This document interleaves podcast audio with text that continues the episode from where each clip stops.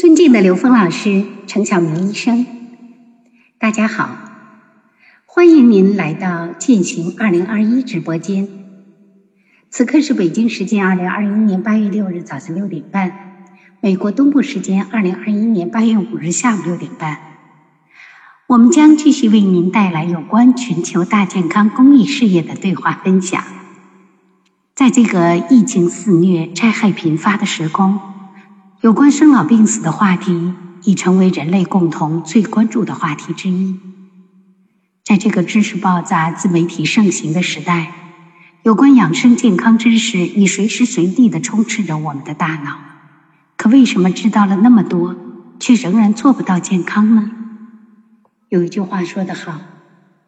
知道做不到，是因为真的不知道。”这个“道”是大道的“道”。的确，当人类在集体面对生命健康的问题上，需要更高的智慧。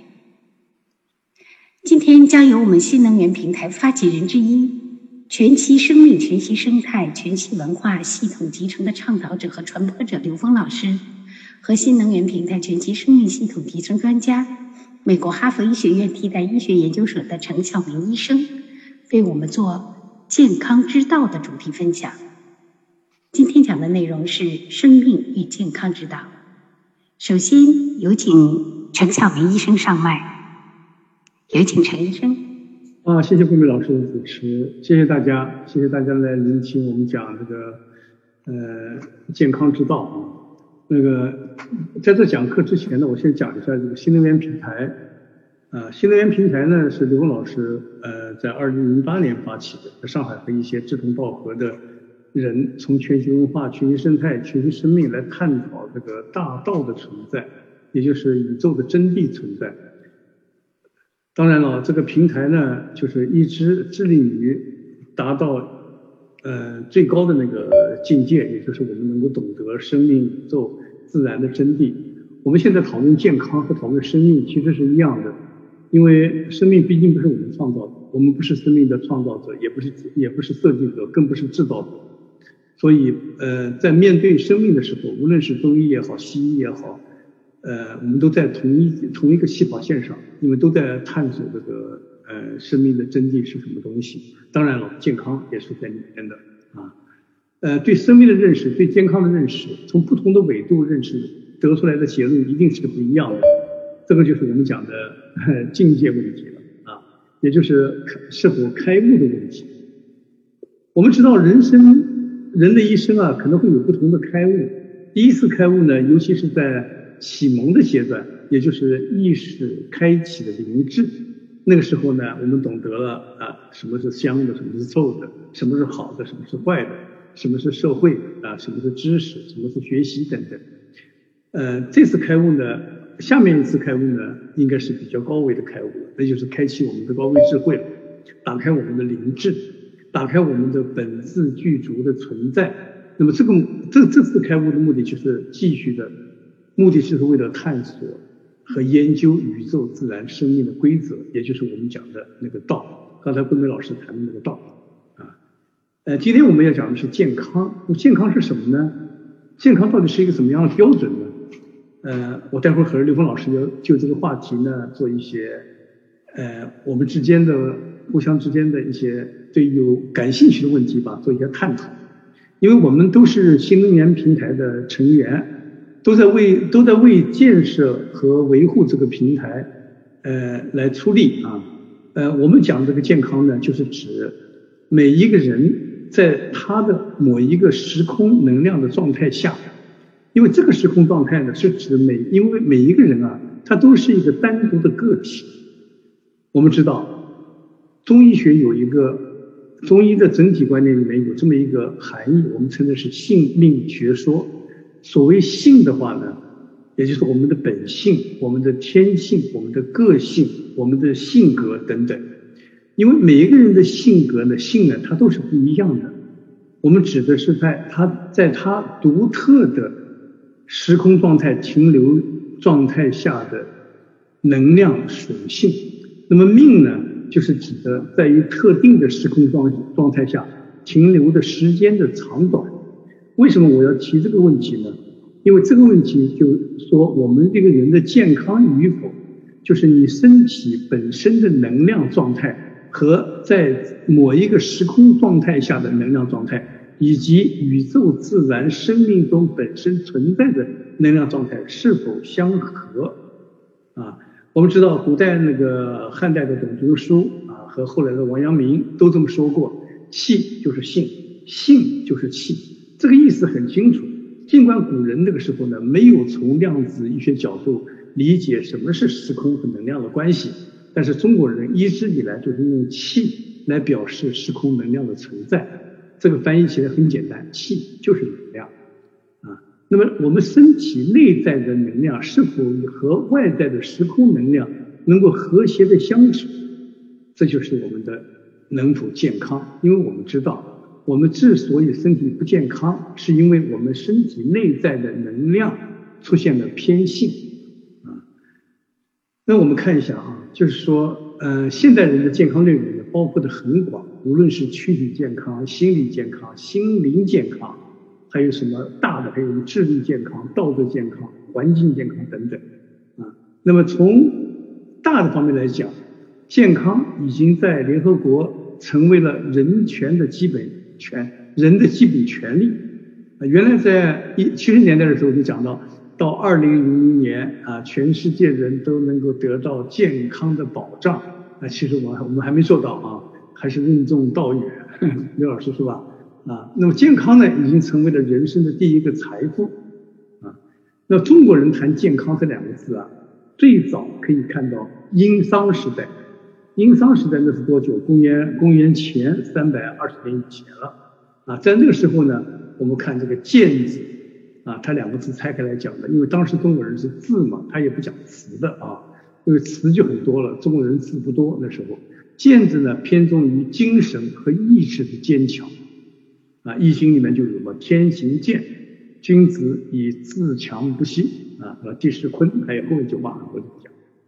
那么这句话呢，说的就是这个天行健，就讲这个健字偏重于精神和意志的坚强。那么康呢？哎，这个康在易经里面是没讲到，但是尚书里面提到了，尚书洪范里面提到啊，五讲人有五福：一曰寿，长寿；二曰富；三曰康宁，你看到吧？哎，四曰优好德；五曰考中命。那么这里面它就有个康宁啊，当然了，还有其他的说法了。那么这个康呢？它讲的就是偏重于身体的健康无疾，把这两个词放在一起，那就是今天我们讲的精神和身体的健康。我们寻寻根求源啊，看看中国人是怎么讲的。呃，因为我上次跟那个桂明老师谈到中国的经络的时候，我感到非常非常非常嗯，就是沮丧啊。就是你看《内经》里面我们谈到这个经络学说这么完美的漂亮的经络，但是到现在是谁提出来的呢？我们都不知道，呃，说明这个考古还是没有做到啊。我们再看一下现代人是怎么讲的啊。呃，一九四八年的时候，联合国世界卫生组织把健康的定义定为身体、精神和社会方面完全健康的状态。那这个变成一个宪法，就是联合国 WHO 的这个宪法，它清楚的意识到将健康视为。取决于疾病存在与否的状态，这个趋势当然了，这个趋势可能不一定正确啊。那么那个时候也比较早嘛，呃，就是的，呃，那个时候的应用科学也不是特别发达，因此他们在这个定义上面又加了一个新的定义啊，就是说一个人如果不认为是健康的，就不应该患有任何疾病，而不仅仅是没有疾病或者是虚弱，这个都不算是健康状态了。那后来人又出现了很多各种各样的健康啊。就说有什么亚健康啊，啊有什有什么呃偏健康啊等等，啊出现了各种各样的名词，啊这样我们就可以说，我们可以看到啊，从 WHO 这个里面出来的各种各样健康的论述呢，它其实呢它是允许在没有发现疾病的情况之下，宣布某人是健康的，啊把这个健康的概念呢化为存人在某一个时区里面。的存在，比如说啊，他从小孩长大的时候，他一直是健康的啊，然后到年纪大了他就不健康了，然后到到老的时候呢，他一定是有病的。那这种情况我们有没有考虑到疾病和损伤共同的存在的情况呢？有没有考虑到健康是否仅仅是属于健康人的专利呢？有没有考虑到患有疾病的人是否能够讨论健康呢？那么年纪大的人是不是我们就不能谈论健康了？因为年纪大肯定是有病嘛，对？最起码你有老年性骨质骨质增生，对吧？有关节炎嘛，对吧？有那个呃心血管疾病嘛，啊，我们在临床看到了很多疾病，到疾病发展到被仪器所捕捉，那是一个长期的过程。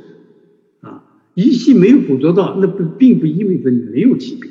啊，有些人可能是一生都有这个疾病。我们看到多少人突然一下因为心脏心脏病，呃，死亡了，或者突然一下中风死亡了。那么在他们的所有的体检中间都是正常的，那你怎么说这个人是健康人还是不健康人？因为我们都不知道，有很多隐形的问题啊，我们都不知道，所以这个定义呢是有问题。如何是健康人？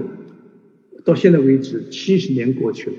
随着现代的应用科学的发展，尤其在整体观念的理论影响下，记住啊，这个整体观念特别有意思。这是属于中医的，中医的基本的两个特征，第一个是整体观念，第二个是辨证施治。那么在整体观念的理论影响下，因为这是不知不觉的啊，你别说你呃现在的医学科学，呃，他以前他不懂整体观念，那现在他也不知不觉的，慢慢的从局部和排除法开始。向大概念上面，也就是积极的向整体观念靠拢，啊，为我们传统的中医的理论提供了有力的支持。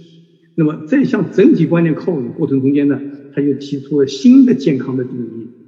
他提出了三条定义。第一个定义呢是健康是没有任何疾病或者损伤。啊，第二个疾病呢讲健康是一种状态，一种状态。它允许个人充分的可以应对日常生活的所有需求，也意味着可能是没有疾病或者损伤，但是它可以进行日常的生活所有的需求，它就是个健康体。第三个定义是健康是一种平衡状态，它指的是一个人在他自己的身体内部以及他和社会环境和社会活动。各种物理环境中之间环境之间建立起来的平衡，那么从这三个定义里面，我们可以看出来，它就跟原来那个一九四八年那个定义有些不一样的地方。它主最重要的一点，我认为啊，很难讲什么叫健康的状态，但是我认为它的第二点和第三点呢特别有意思，啊，就是表现在它可以充分的应对日常生活的需求，比如说我有高血压，对吧？我有呃高血脂。我脚我这个脚上有关节炎，但是对我来说没有关系啊，我照样可以应付日常生活的生活的需要啊，对吧？那这些当然都是相对的，因为有很多人很多人为的或者是不确定的因素，比如说，如果健康被定义为没有疾病的话，那么医学界是否可以宣布这个人的健康呢？当然不行。为什么？随着医学的发展，今天。被宣布为健康的人，明天可能会发生患病。为什我刚才讲过了，这个疾病的发展的过程，一直到仪器捕捉，这是一个漫长的过程，啊，那不意味着你没有疾病。所以说，在这个里面呢，感觉是最重要的，就是你自己感觉到你是不是一个健康的人，因为你自己对自己是最了解的。可惜的是，我们恰恰对自己不了解，我们对自己放弃了了解，很多人都是把身体啊。交付给医生了，或者交付给医院了，他自己不管，我到时候做检查就行了嘛。呃，我身体有一些症状，哎，没事儿，呃，睡一觉就好了。其实不然啊，呃，这个跟感觉医学有关系。我们我们以后再讲这个事儿啊。那随着现在医学的进步啊，我们可以看到这个现象，因为更先进的检查方法，检查方法啊，会发现早期一些无法诊断的疾病。每一个人呢，如何看待他自己的状态？和健康的互相之间的关系，这是他自己的事儿。但是周围的人如何判断一个人的行为和外表啊？他们在社会中间的这些人对他这个人的对一个人的观察，他和医学界的标准当然不一样，但是他也能够判断你是否健康。比如说精神方面的疾病啊，你周围人都说：“哎呀，你怎么这么容易发怒啊？你怎么心这么急呀？”啊，你怎么老是心不在焉呢？这这这也说是一种不健康的形形态了，因为周围人在你的行为中间，他能够评价出来。从我在临床上几十年的经验，我我做医生做了现在做了四十多年了啊。那我们在哈佛医学院呢，在开会的时候，你不但讨论人体健康的问题上，我们可以看到上面的第一条定义和第二条定义不是特别的定义，而是是不不是怎么特别确定，因为有很多人他本身就是异常的啊，可以算作疾病的症状，但是他没有任何的感觉，他认为他还是正常的啊。还有一些人的身体组织啊，他有疾病的情况之下，他没有表现出什么任何的不舒服。他照样可以正常的工作，啊，尤其是在社区里面，或者是一些那个呃很多其他的慢性疾病过程中间，我们看到的很多现象，都是来表示人是否有疾病很难从医学方面进行探测。为什么呢？因为我们毕竟不是生命的创造者和生命的摄入者，更不是制造者，啊，生命过程中间出现的任何病理现象。我们不知道是怎么回事儿啊。那么第三条定义呢，让健康取决于一个人是否能够在自己的环境中建立的平衡状态。这个平衡状态包括的是不同的方面。首先是我自己的内在是否有个平衡的状态。第二个呢，你附近的人，你家庭的人是不是认为你是一个有疾病的人，或者是健康的人？第三个。就是你在社会中间是否处于一个平衡状态？有些人是很正常，我不知道，但是他一开车就不正常。这个叫什么？这个叫怒怒怒，对吧？这个两个字，两个字还挺难发音的啊。就他一上了车，就变成另外一个人了，对吧？呃，这这个就是他他的平衡状态马上就被打破了。为什么？这个当然和他的本身的能量结构有关系的，是吧？那我们可以看到啊，健康呢将是人类生存的一个纬度啊，就是说。我能不能够知道自己在这个层面上面，因为又在在三维、四维、五维这个维度，我们不讲是哪个维度啊，在这个维度上面，无论是否存在疾病，它都会存在啊，就像天空被乌云遮盖了以后，它照样是天空啊。所以说，呃，我们讲这个平衡的这个定义优点是什么呢？就是很多疾病啊，尤其是慢性疾病也好，或者是潜在的疾病也好，比如说我昨天看篇文章啊，讲到这个人的。中风病人吧，就是说七十岁左右的人，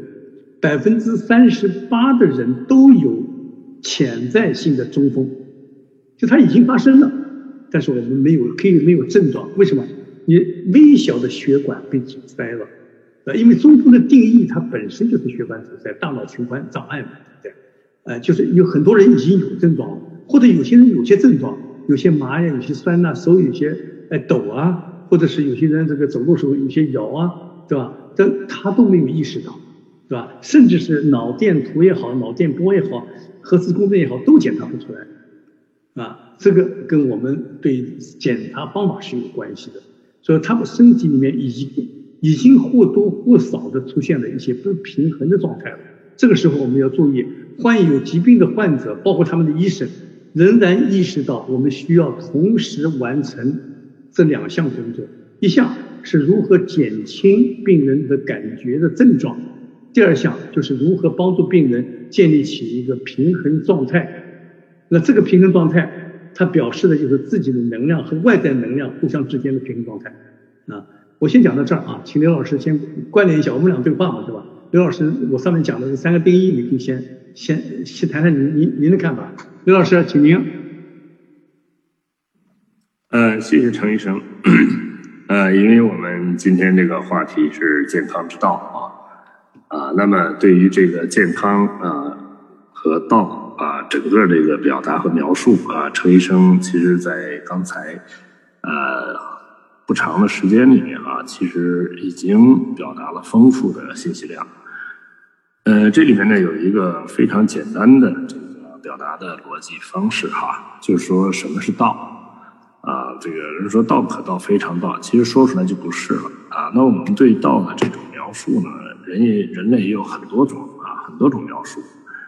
啊。那么我们用科学语境对道进行一个呃趋近的描述，那么道是一切的投影源啊，是恩为恩其无穷大的一种智慧。同时呢，它又是零维，因为 n 维跟零维的属性完全一样啊。那零维呢是无处不在、无时不有的状态啊，所以这样就我们对道的这个整体理解呢，就有了一个比较完整的这种比较客观的一种描述方式。而这种描述呢，这个大部分人呢，在这个建构起来的这个呃逻辑经验上呢，啊，基本都不反对。啊，也就是通过算术几何代数的这种理解啊，对这个道的这个本质啊，做了这么一个描述。那么好，那就既然是这样的话，那它一定是整体宇宙观下的这个表达，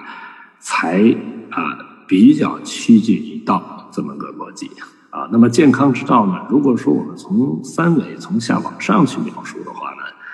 啊，那就比较复杂啊，它有很多层次的描述，所以呢，才有了很多的不确定性啊。那么刚才那个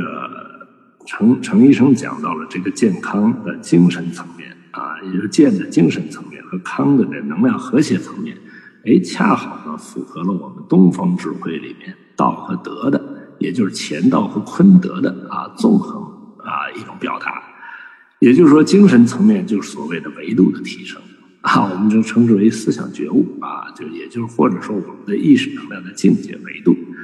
啊，那它恰好符合生命的意义，在提升维度这方面啊，它提升自由度的这个境界会获得更自在的生命状态。啊。那同时呢，随着这个维度的提升，它的整个生命能量结构啊日趋圆满，就越来越圆满啊，越接近 N 维，它越圆满。那么这个康呢，它恰好呢代表了一种能量的和谐，而这种能量和谐呢，在自己生命上的这种能量，也就是高维能量和三维能量在这个当下产生的和谐，实际上呢，它又是为纵向提升创造的条件啊。那这种和谐发生在我们身体上的时健康，啊，发生在家庭呢就是和谐和睦啊，在社会呢它就是社会的这种啊安定啊。那么，在这个自然就自然美好，所以这个把这个逻辑放到我们现在对健康的综合定义上，发现，哎，它把这几个都包括在里面，啊，但是它的格局它不是从下往上去表达，它是一整体宇宙，啊，宇宙逻辑体系啊来看的啊，把存在啊和这个和这个空间啊完整的在一个整体下去表达健康，那这样的话呢，它才符合这个道。啊，才符合所谓的道，也就是一切的主宰，一切的本质根本规律，啊，一切的内在关联等等啊，他是把这个道的这个对健康的这种啊，首先就是格局。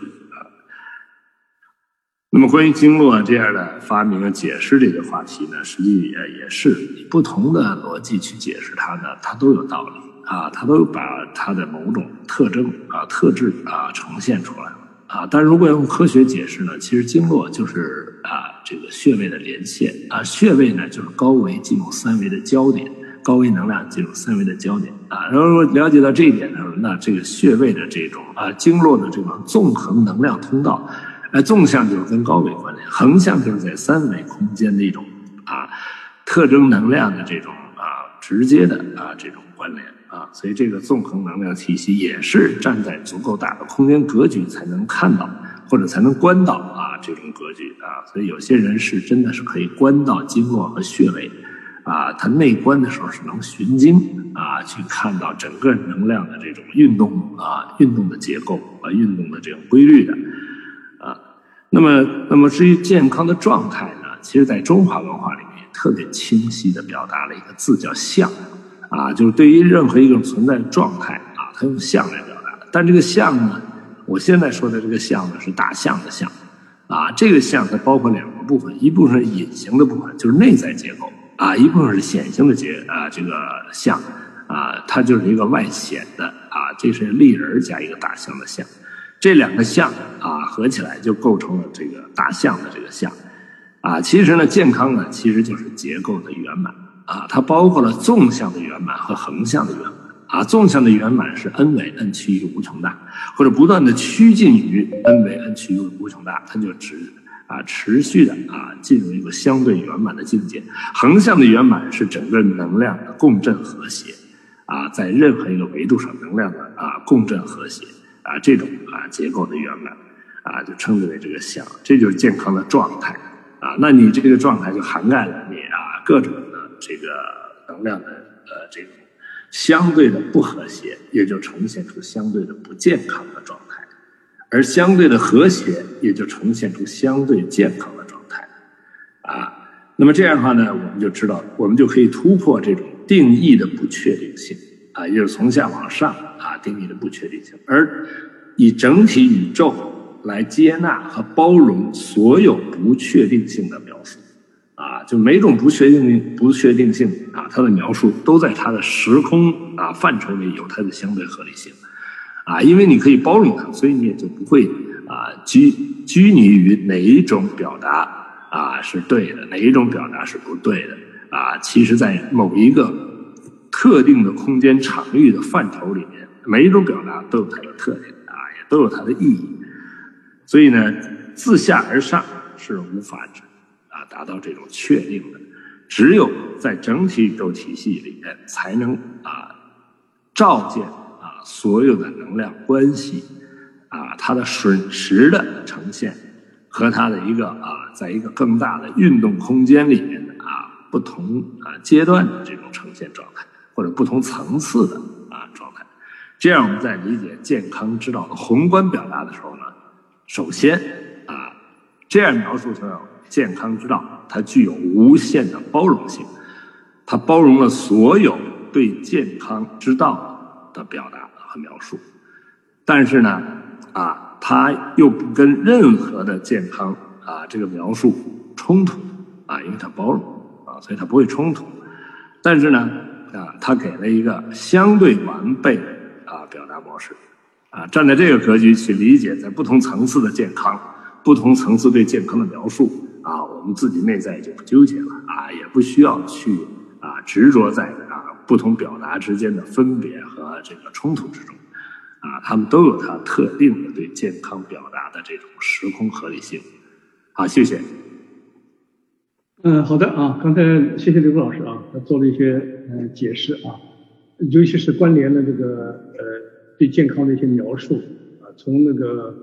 时空的时空的存在啊，也就是从最高点往下看，这是一个纵向的思维的观念，这个我待会再提一下。现在我接着往下讲这个健康的问题啊。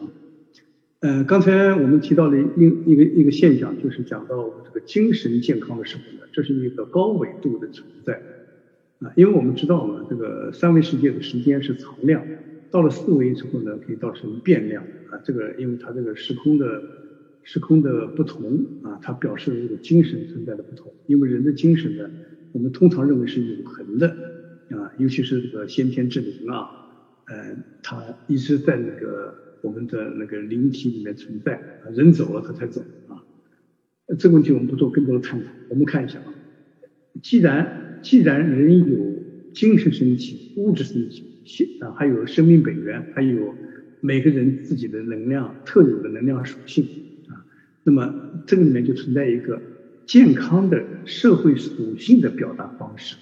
这就是也可以说是一个社会道德属性的表达方式。啊就每一个人呢，他除了自己是否健康以外，和他们居住的环境还有一定的关系。尤其是在自己在对抗伴随自己的那些慢性的疾病的时候，比如说一些长期的疾病，像精神障碍的一些疾病啊，或者以前我们讲的这个麻风病啊，或者是一些什么艾滋病啊，或者是一些性病啊等等。由西方人把这个称为是污名化的疾病，也是出现为污染的啊啊。那么这这这个时候呢，这个社会属性的道德定义就被应用了。因为我们知道，在西方可以把健康作为人权的一部分，也就是人的生存权利的部分。人是一个社会的动物，他在社会上活动的时候，他的健康的本身可以受到社会行为的影响。因为它可以使我们将患者看成是不同的存在的人，或者健康的人，或者不健康的人，是吧？并且有一点，当他患有一种疾病的时候，我们可以说啊，当这个人，我们不能随意的在在人前说，哎呀，你今天这个精神病好了不少啊，那这个人听了肯定恼火。你你你不讲，你还不知道，你一讲我也知道了，对吧？他本来就没有什么大精神病，给你这么一讲，谁都知道了啊。还有说说，哎，你不错嘛，你这检查出来挺好的，你没有性病啊。什么什么啥意思啊？说我没有性病啊？但这本身就是一种语言的侮辱了。所以说。健康呢，它在社会群体上面一定是和社会的属性、社会道德有一定关系的，啊，这是我刚才讲的三个条件，呃，三个三个平衡里面其中的一个平衡，啊，所以说在使用健康这个定义的时候，我们要考虑到不仅是这个人是否健康，而且医生呢对他这个对他这个健康的存在呢有一个相对的判定和了解啊。尤其是当病人的实验室检查出来的结果和症状有相反的过程中间，很多人说：“哎呀，我检查出来我这个腰椎间盘突出啊，对吧？”有些人说，几乎很多人都有腰椎间盘突出，因为人是一个两脚站立的人，他不是像狗一样的，对吧？在这四个脚跑的，两脚的人都会有腰疼，百分之七十五以上的人都有腰痛历史啊，但是不一定是。椎间盘突出啊，很多是可以因为其他的疾病啊，有些人他是有这个疾病，但是他还是很健康啊，对吧？那么这就是我们要评估他的健康水平，这个水平的本身是否在他的内在的个体能量，决定他能否坚持正常的生活，能否坚持正常的、正常的，就是说呃工作等等啊。比如说，我们讲啊，这个平衡状态是讲人的一个完整生命体的平衡。呃，我记得有一次我在讲振动医学的时候，对讲到对内脏描述的时候，就讲到这个身体为什么它总的平衡系统它是如何控制完成的？因为我们知道啊，这个人的每个脏器、组织、器官，它都有不同的振动频率。这跟它的脏器的功能有关系。比如说，我比如说啊，比如说肝脏的振动频率是七十八赫兹，心脏的振动频率是八十二赫兹，肺的振动频率呢是八十五赫兹，对吧？它都不在同一个水平上面，它都不在一个同频上面，因为它的功能不一样嘛，对吧？它肯定是不在一个同样水平上面的。还有一个血液供应器，血液本身的输送循环也不一样，但是。为什么它可以你维持一个相对的平衡呢？这个平衡机能是身体哪一个部分创造出来的呢？哎，这个平衡系统就是气，就能量，就是身体的总的控制的能量，我们称为是啊这个呃主能主控制能量系统。它呢就把各种各样，就像一个刘峰老师讲那个交响乐一样的啊。啊，不同不同的这个振动的脏器，不同振动的这个肌肉啊，以及这个经脉啊，或者是这个呃血管啊，它都可以维持在一个相对稳定的生理状态下，啊，这个我们称为是健康的状态，啊，那么如果这个控制的能量受了出了问题了，那么你就肯定是某个脏器受到疾病。说健康呢，它。这个最简单的定义啊，就是如何保持我们能量的均衡和能量的平衡，尽量的消除疾病和减少疾病。如何做？这就是我们要对我们自己的身体的能量有一个感觉。比如说我们在修炼的过程中间啊，比如说我们和天地的能量在一起的过程中间，比如说我们能够下载更多的不同的能量的时候，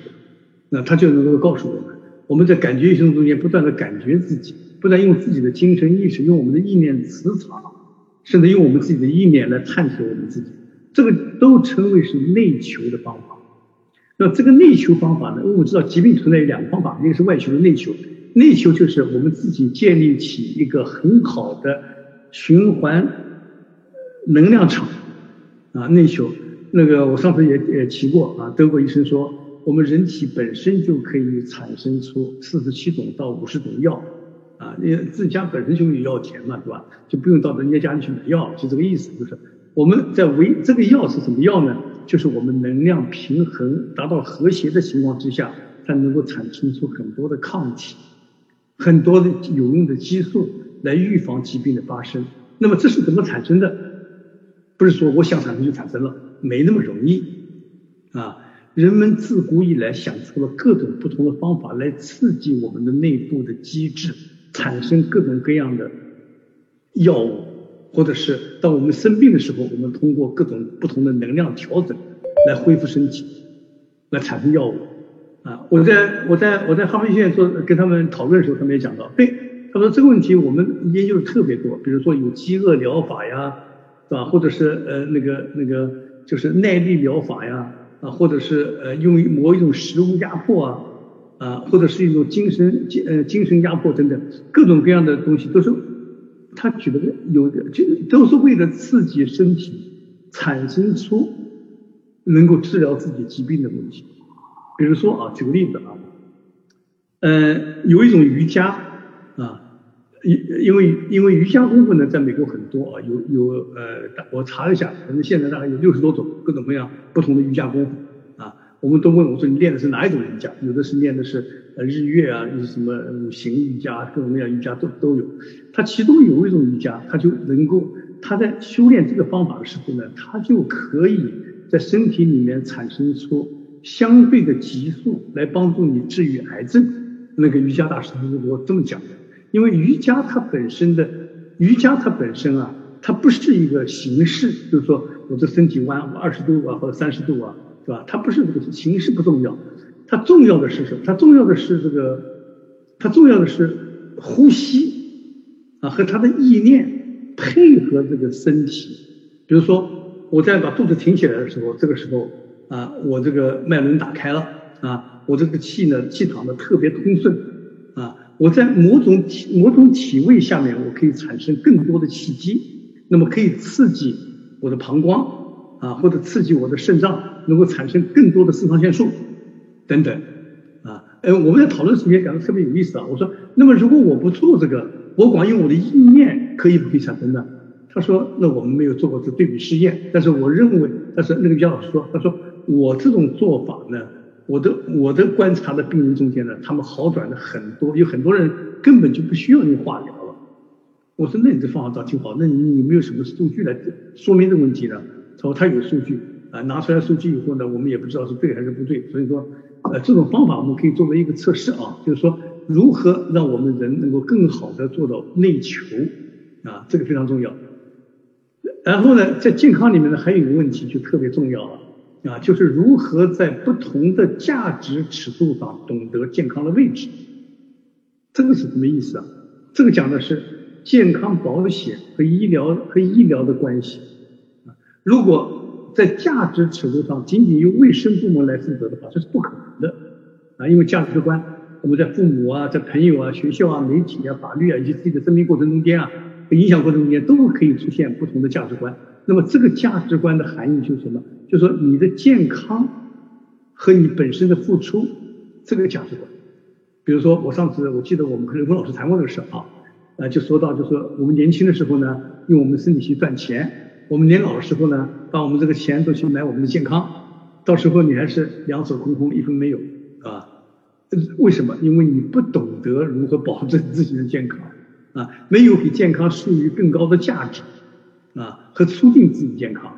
那么，如果你懂得这个健康价值，就是你自己啊和你自己停留在特定时空尺度上面的作用。我刚才讲的心理学说，因为每个人都是不同的能量个体，对不对？这个世界上没有两片相同的树叶，没有两个相同的指纹，当然没有两个相同的人。每个人都是不一样，他都是自己的单个的独有独有的能量个体啊，这叫什么？这叫天生我材必有用啊。所以说，我们在注重健康、来塑塑造价值观的时候，那么我们就要和周围的人一起提高，这是一个公共的作用，并不是一个单独的作用啊。所以说，我们在设定健康和健康的定义，以及健康和疾病的关系的时候，我们要注重的，就是我刚才讲的上面这几点，尤其是当社会。面临着巨大的挑战的时候，也就我们现在刚才杜梅老师提到那一点，我们遇到的是，呃，就是知识爆炸的年代，我们已经失去了如何判断，那么我们就从健康的这个三要素和健康的这个最基本的理解的价值观来看，我们如何面对自己的健康。啊，下面请刘峰老师再稍微做一下关关关关联。刘峰老师，请您。呃，谢谢谢谢程医生哈。啊那么在这一段里面啊，一开始就讲到了社会道德属性这一块呃，其实从整体的呃时空能量结构来说哈，就是我们呈现的社会道德属性啊，实际呢它的本质啊是帮助人发现自己的生命功课。啊，因为我们所有的内在的这种能量的偏性啊，或者能量的不圆满，它会投影出我们的现实生命状态。啊，那这个不圆满，也就是它的整个能量体系在某些方面的不和谐和偏性的强强化，啊，会导致我们在现象上的一种表达。啊，而这种表达呢，它的目的只有一个，帮助我们发现那些不圆满的部分，给我们一些机会。去让它由不圆满啊恢复到一个圆满的状态。那这些不圆满的这个产生的机理是什么呢？啊，实际呢，它是一个啊，它所产生的这个机理呢是啊，我们整个自然能量的本体啊，整个宇宙能量，它是一个大的平衡机制啊，就是它一定是一个和谐而平衡的状态。这个状态被称之为先天啊，也就是合道，它是合道的啊。它也是一个本自具足的，啊，那么我们当然在这个自然环境之中呢，或者我们的投影原里面的这个能量结构，会因为我们的一些啊对能量波啊的一种执着或者叫执念，因这些执念啊会产生分别，而因这些分别产生的能量结构，它就产生了相对的不圆满。啊，那这个些啊，这些不圆满的这个呈现的原因啊，实际是因分别而产生啊，或者分别的持续强化和叠加而产生。那这种持续强化产生的这个叠加的这种，就形成了我们能量整个能量系统啊，这个高维系统啊和三维直接关联的一种啊能量的偏性。这种偏性啊，在内在啊，就是所谓的值。而这种执呢，也就被称之为业啊，它这个是由我们的内在固着的，或者是执着的认知啊呈现的。在基督教里管这个呢叫罪啊，所以呢，这这是我们整个啊健康啊和不健康的一个真正的啊本质的一种表达。那当知道这种表达是这样的话，那我们也知道了，这个在这个平衡这种偏性的时候呢，它可以在不同层次上。啊，去发生啊这种平衡的这种呃功能和效果，那这就提到了刚才这个这个关于药和抗体的这个说法啊，因为在不同层次上的能量的这种啊平衡对峙啊有不同的方法啊，我们在自然界中啊一个自然环境之中，如果有一个毒药的话，那解毒的药也在这一个范畴之内。这就告诉我们，在一个自然范畴之内的这个能量的关系啊，它一定是如果有一个偏性，一定会有一个跟它对峙的偏性存在。那这样的话，如果我们身体啊，我们的疾病代表一种偏性能量的话，那么我们用不同的方式在自然界找到跟它对峙的偏性能量啊，来对应的话呢，如果这个东西是一个啊，这个有形的或者一个。啊，这个显化的能量结构，它就是一个显形的药啊。如果它是个隐形的啊，它不显的能量结构的话，它就是一个隐形的药啊。所以在这个东方智慧里面，对这个药的范畴，它是很广阔、很广阔的啊。也就是说啊，基本上没有任何一种啊带有特征能量的这个存在不是药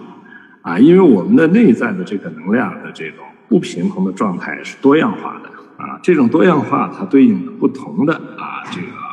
对对峙的啊，这个系统或者对峙的这种能量结构，所以这种所谓在现实中，我们通过化学的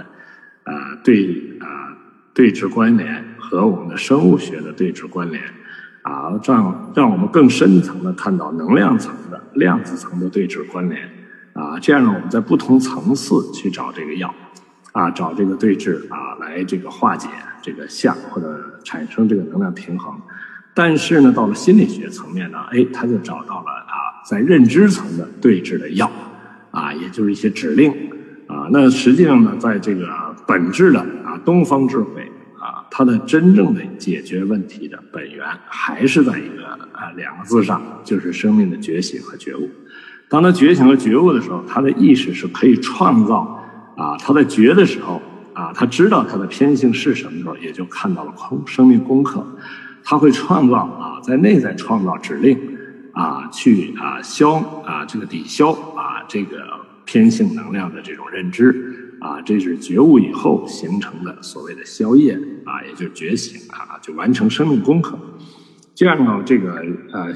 陈晓明老师刚才啊讲到的这一系列的啊这些概念啊，从本质上来说，其实就是能量平衡的不同层次的啊一种描述啊。它既可以是高层次的，在意识层、在投影源层次就完成的事情，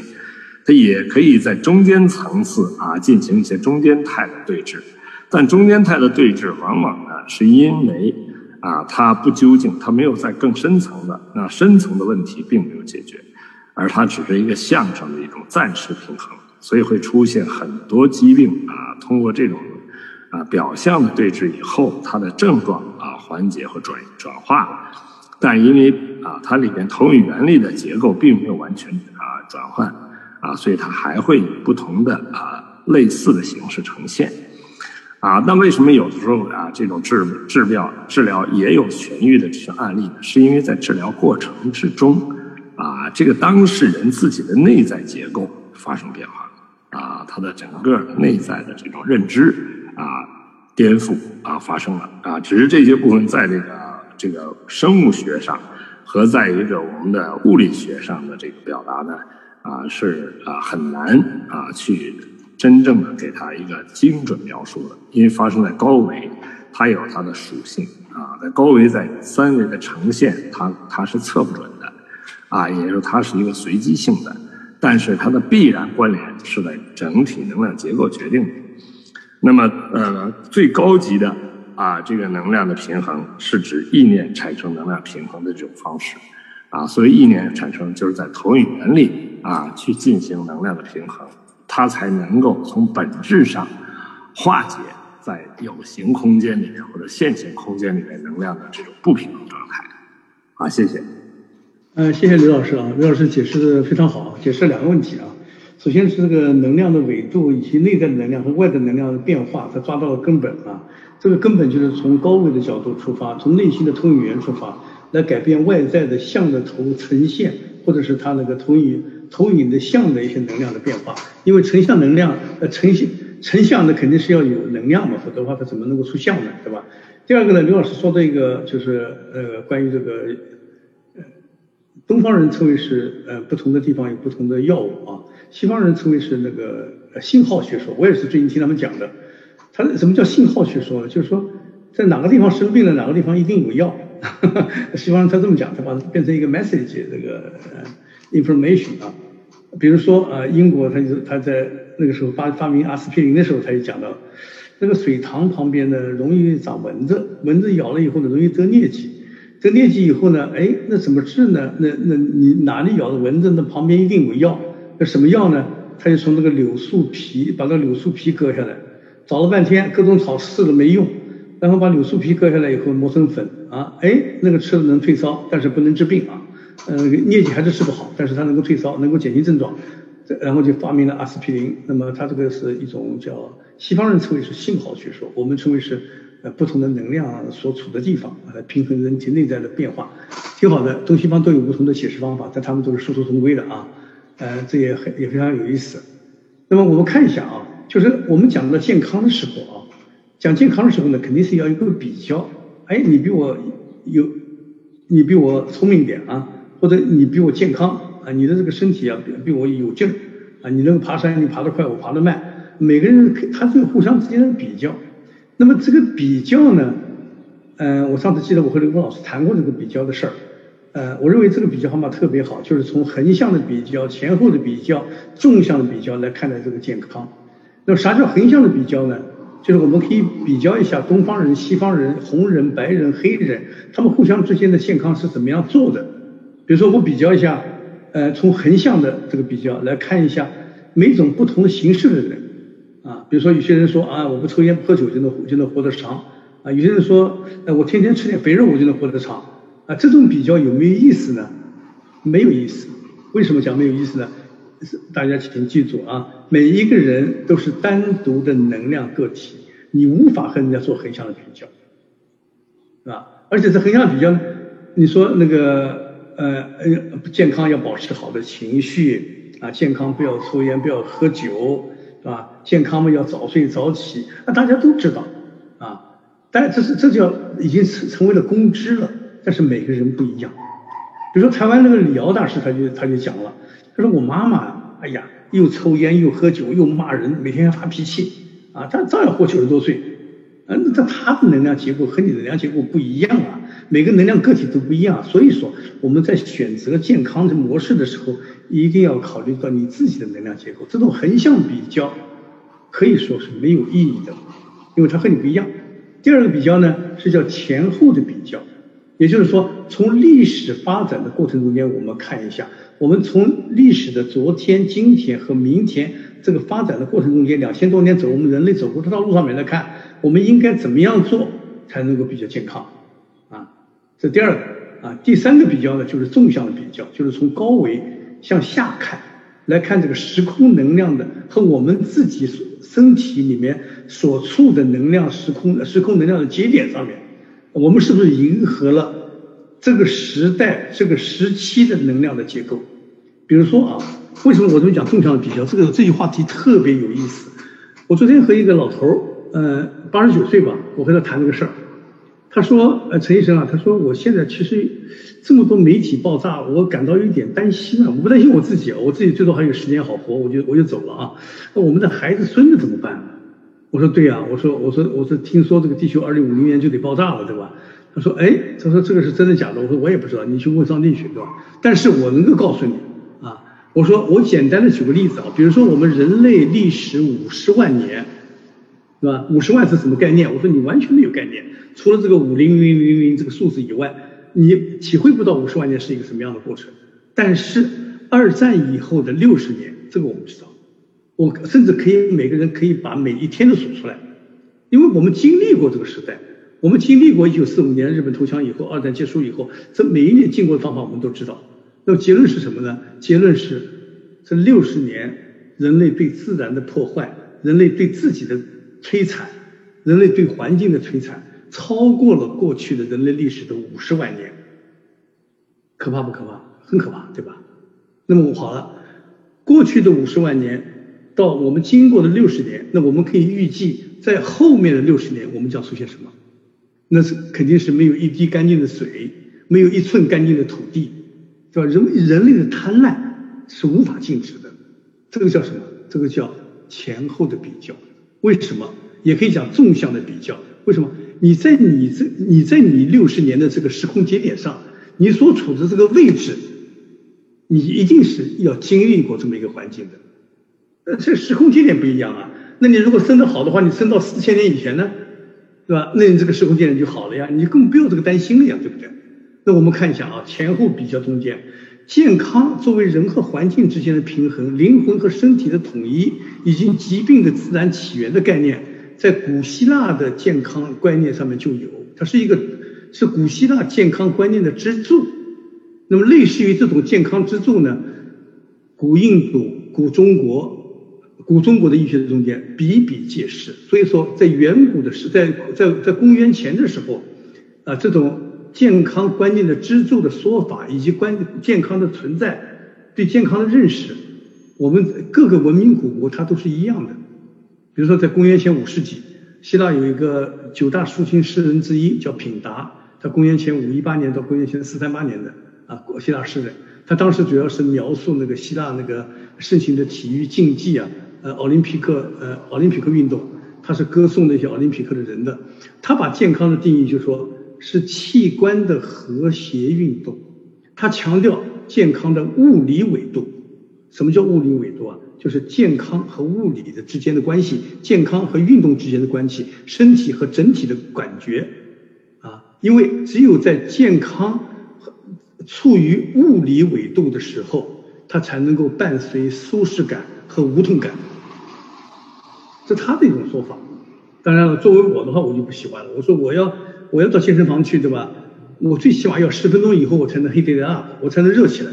那前面十分钟呢，那简直是受罪，在那个跑步机上面走啊，累得像像狗一样伸着舌头，对吧？然后过了十分钟以后，身体血液热起来以后，哎，那才能感到他说的这种舒适感和无痛感。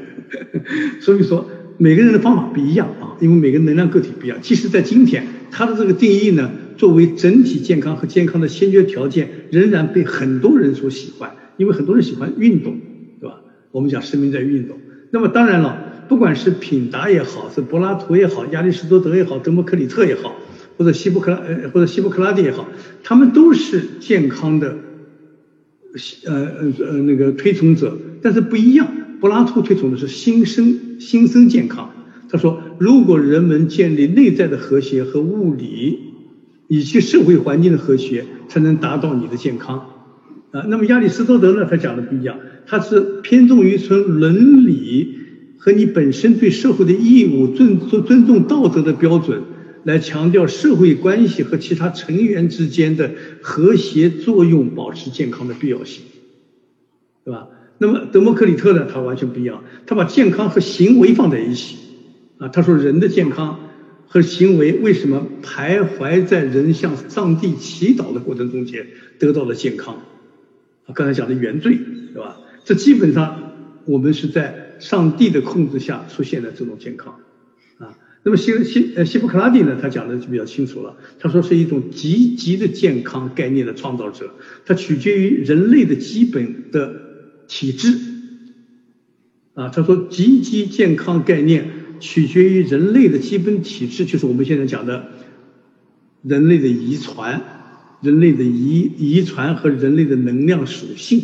以及我们的饮食、运动，他认为适当的饮食、适当的运动和适当的工作、适当的休息对健康至关重要。他希波克拉底也认为季节的变化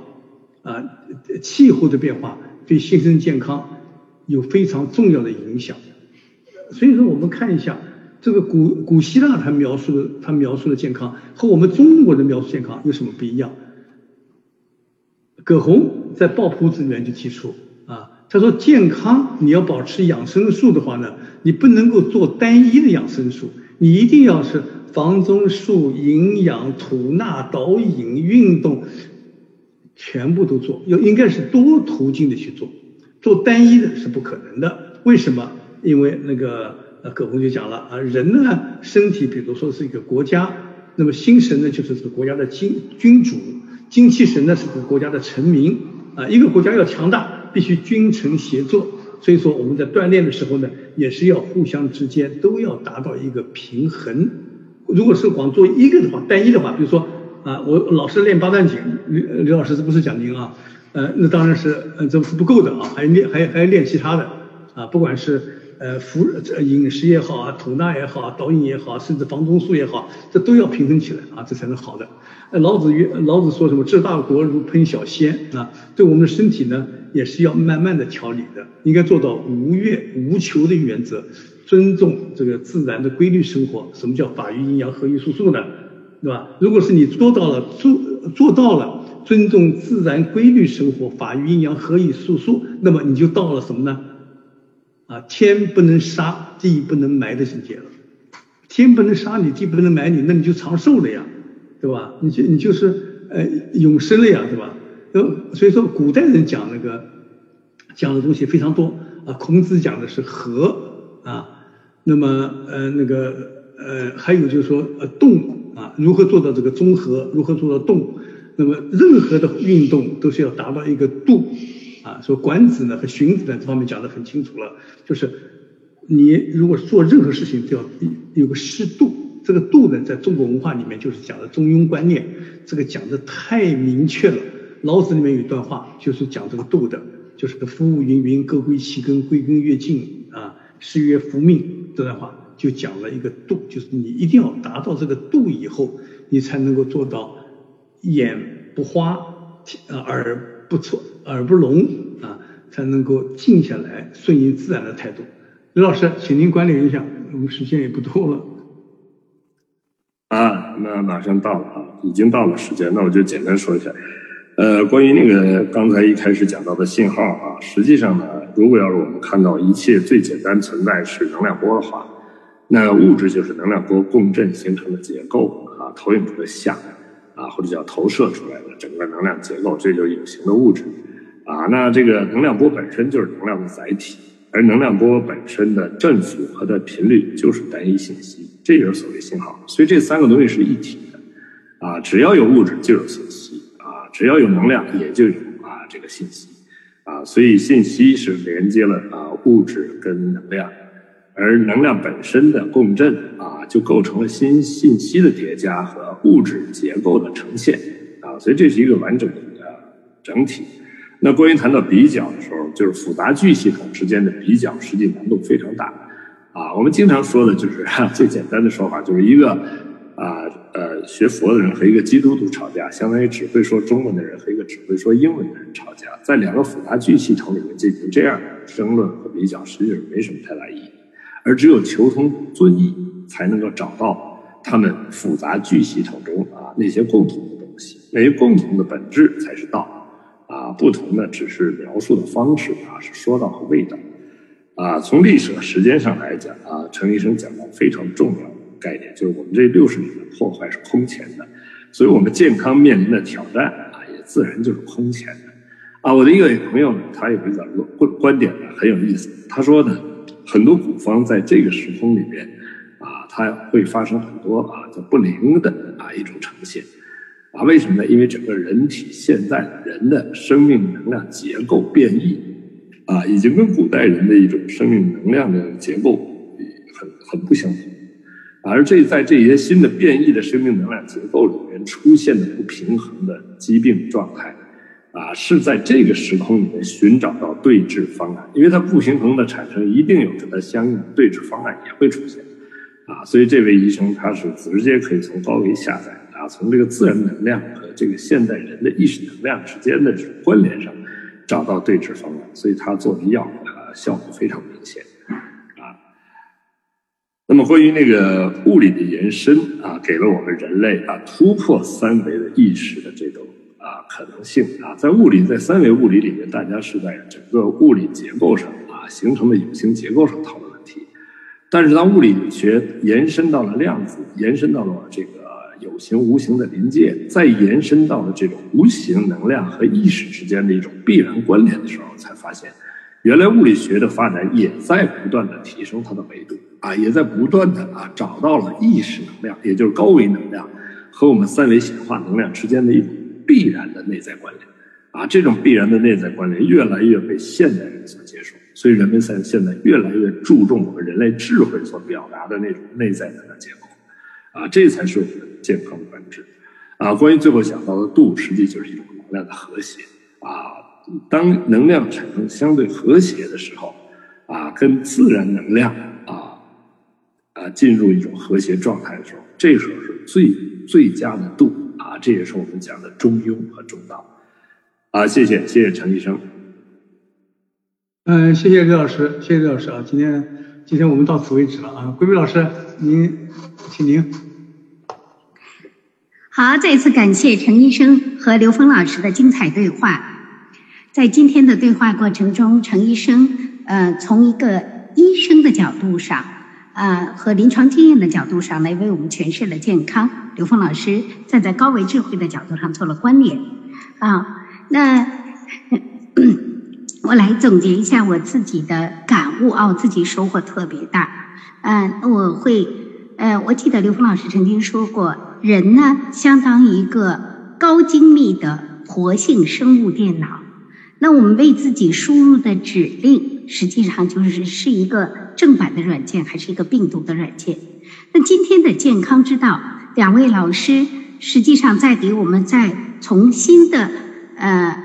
科学的啊，在一个是医生的角度，一个是智慧的角度来告诉我们健康是什么。嗯，首先呢，呃，陈医生讲健康的三个定义，那呃，其中讲到了健康是一种状态。能应对日常的所有需求，所以，让我们对健康给自己再给自己犹如这个活性生物电脑输入定义的时候，我们就知道了，不是说呃检验报告上说出来的呃是一种什么样的状态，而是我们自己是否能应对日常所需要的一个状态。那刘峰老师在关联的过程中，会从宏观上做了表达，而呃在宏观的表达上，从纵向思维的角度上告我们，在整个宇宙观的表达上，表达健康之道才具有无限的包容性。同样，程医生是站在完整生命体的角度上告诉我们，我们的生命是有精神身体、物质身体、生命本源和能量属性。啊，这和刘峰老师说的宏观上的表达又如出一辙。那我们如何能保持我们自己的呃能量平衡呢？因为不健康是能自己的身体出现了能量偏性，健康是能量和谐和结构完成的一种状态。如何保持我们自己生量的身体的能量的一个总体的平衡？其实最主要的是让我们不断的感觉自己，因为。啊，在今天的讲解当中，陈医生也会讲到了，因为健康分为内求和外求，建立自己一个很好的和谐的一个能量场。好，谢谢两位老师，感谢大家的聆听。啊，今天关于健康之道的对话到这里就要结束了。好，感谢。